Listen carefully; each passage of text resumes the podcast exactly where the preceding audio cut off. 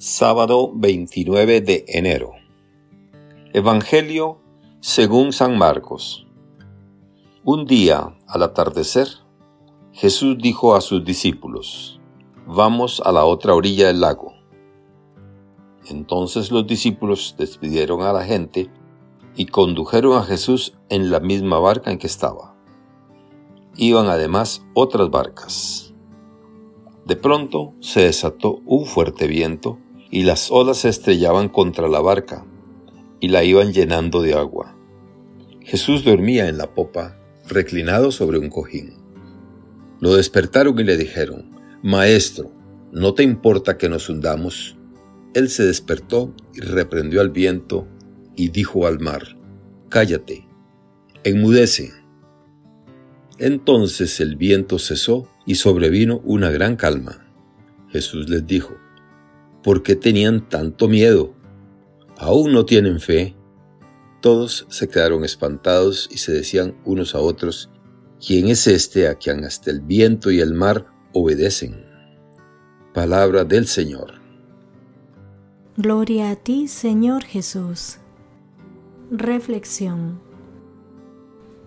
Hermanas y hermanos, en el Evangelio de hoy vemos a Jesús cambiando de actividad según la secuencia del Evangelio de San Marcos. En los últimos días le hemos visto como maestro enseñando.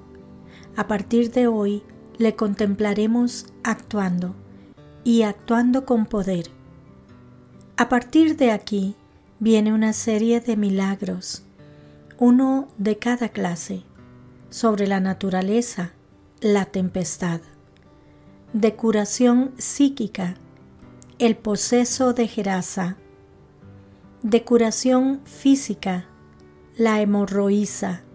Y de resurrección, la hija de Jairo.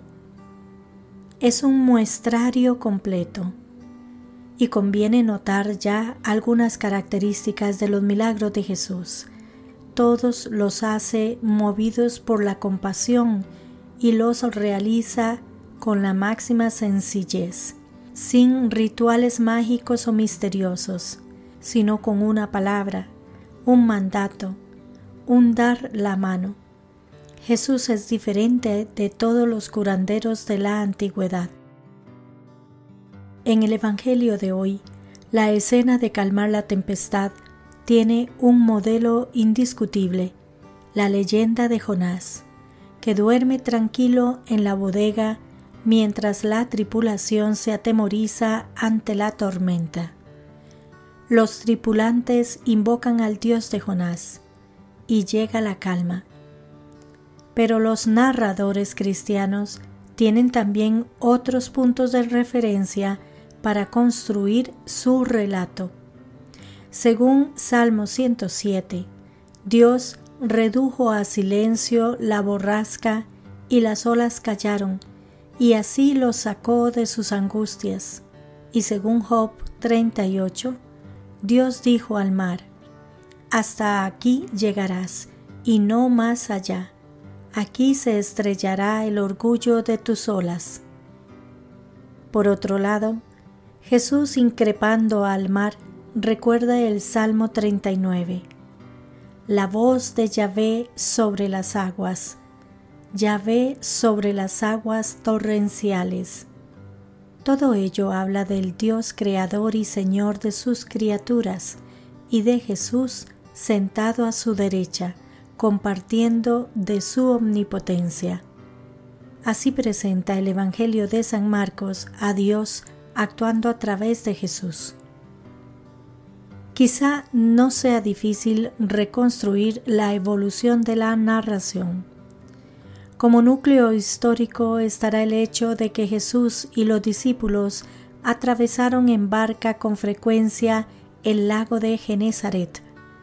Alguna vez el mar se revolvió y pasaron angustia, pero Jesús los calmó con palabras de confianza en el Padre Providente y quizá les reprochó su poca fe.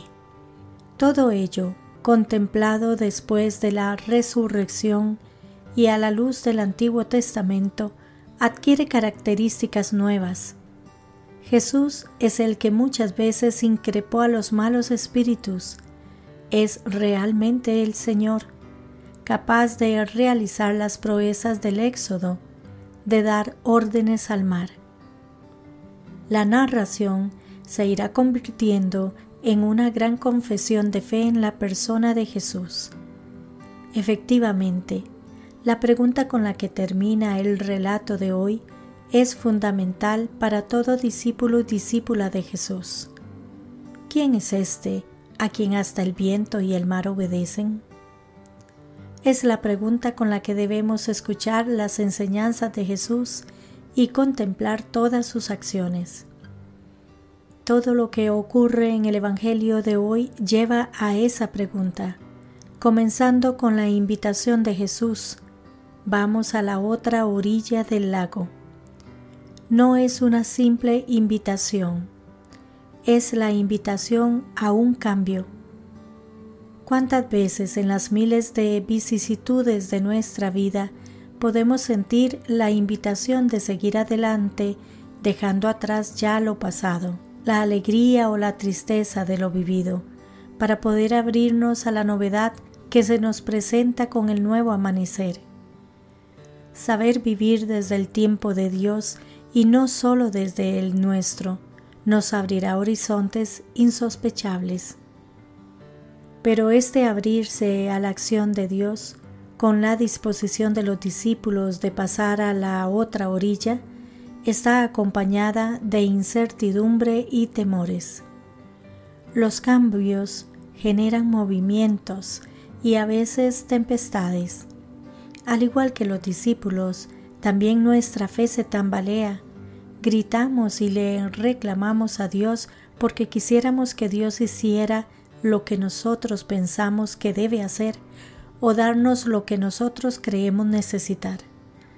A pesar de nuestra desconfianza, Dios nos acompaña y actúa en el momento oportuno. La invitación de Jesús al cambio está llena de riesgos. Por eso es importante responder a la pregunta de ¿quién es este? para que podamos aceptar su invitación y también nosotros ir a la otra orilla. Que Dios les bendiga y les proteja.